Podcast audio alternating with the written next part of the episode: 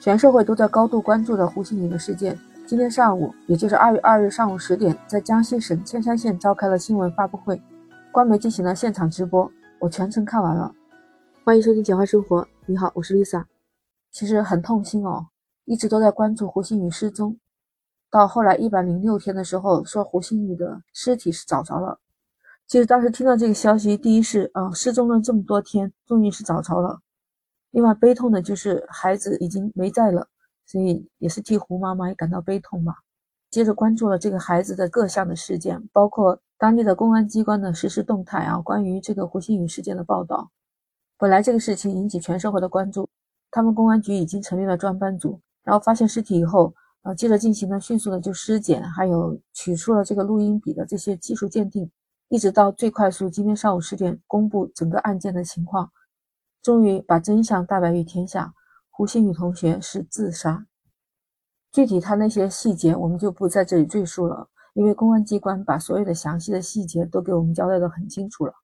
我真的要为公安机关点个赞，因为以前从来没有见过为一个失踪的人口做这么大的动作和这么大的工程的，也确实是引起了全社会的关注。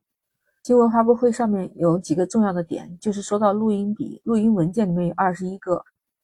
经过警察的分析，其中有两条的内容清晰地体现了胡鑫宇同学自杀的意愿。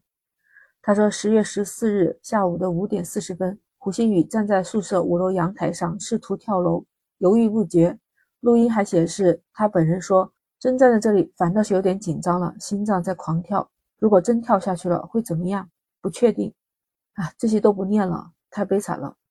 公安机关也表示，鉴于胡鑫宇同学是自杀。那这两个原始的音频能不能公开，就要征求家属的意见。其实听到这个消息，蛮痛心的。一个十五岁的孩子啊，他能有这么大的勇气，还这么复杂的避开了很多的监控，这么多的想法去找一个地方自己结束了自己这一生，真的太可惜了。之前包括说警方调查的数据啊，很多的事情表明，胡鑫宇同学是九月份九月一日刚进了这个学校，读高一年级，但是这个孩子呢？以前的成绩，据他的舅舅还有他的父母说，是排中上等的。可能到了高一的时候，到学校里面考试以后，排名往后靠，而且是在末尾。不知道是不是孩子的学习压力啊？我觉得可能是孩子在学习上面的压力，他没有地方释放，然后就造成了这种轻生的念头。其实这一点啊，在现在的社会，包括 Lisa 也做了心理咨询，抑郁的倾向，很大一部分人都是学生。学生的抑郁倾向就是来源于学习的压力、父母给的压力、家庭的压力。那对于怎么样缓解学习的压力，让孩子们做到身心健康，其实现在要摆到首要任务上来。我相信你，或者不管是你作为父母也好，作为学生也好，甚至是作为一个已经在工作的一个成年人，我想大家都需要释放压力。那针对于怎么样释放学习压力，有几个方法。首先是分解法，我们把自己生活中的一些压力罗列出来，有一二三四，你一一写出来，然后你就会惊人的发现，其实一个一个的去击破，可能并没有你想象中那么大的压力，可以去化解的。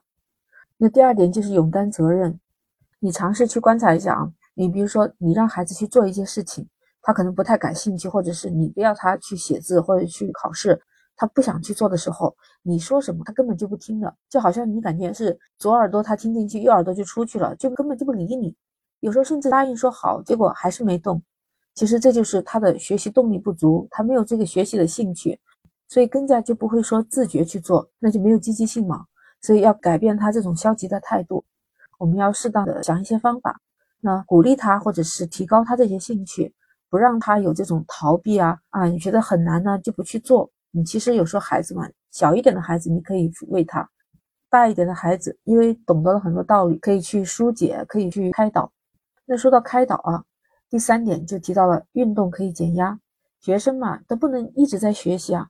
曾经有个科学研究提示说，如果孩子一直都在学习，大脑的记忆力什么都会疲劳的，反而学习的效率就不高。那为什么学校里面会有说上了一节课，下有课间休息呢？课间休息真的是需要好好的去活动运动，其实劳逸结合才能达到更好的学习效果。还有作为家长的，比如说休息日、周末的时候，带着孩子去做做运动，爬个山、打个球或者游泳啊，这些都能缓解孩子的这种紧张程度。嗯，所以就提到了刚才胡心宇的这个事件，不太清楚啊。胡妈妈他们平时有没有叫孩子多做运动？哎，我们再来提到第四点，有医生说香气也能舒缓情绪。你看有时候哎，闻到一个香气能沁人心脾，对吧？所以说香气能刺激大脑的一些边缘的神经细胞，可以舒缓神经，可以缓解心理压力。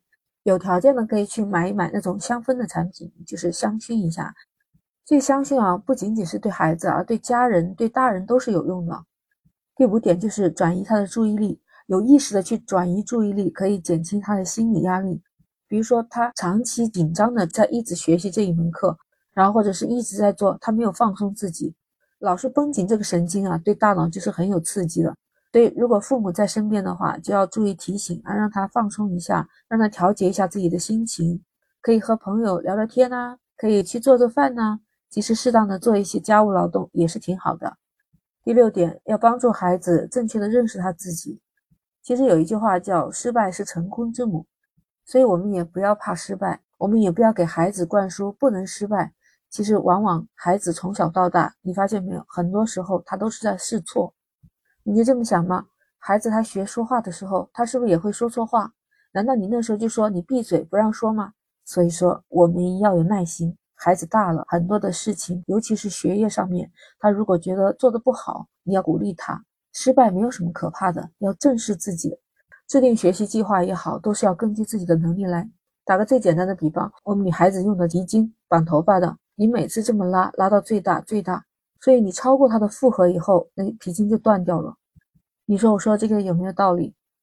还有第七点就是读书，一读解千愁。其实读书真的是可以让人心情平和，很多事情都可以在书里面找到答案，甚至还可以在书里面找到乐趣。读书可以让一个人潜移默化的变得心胸开阔，适当的时候培养孩子多读读其他的课外书，这样他的见识也多，气量也大。第八点就最后一点，就是让他想哭就哭吧。其实哭才是缓解压力的最好办法，不管是男孩女孩，其实都可以哭，没有必要说一定要忍着，因为情绪一定要抒发，如果抒发不出来，他就会往内，往内的话，他就压制了自己的心结，时间久了就会导致抑郁。你看，我总结了这八点，你有没有还要补充的？可以在评论区留言。如果记不住呢，记得收藏、订阅《简化生活》，下一次就很容易找到我了。其实我们大人的生活压力还有工作压力都可以用这些方法去缓解。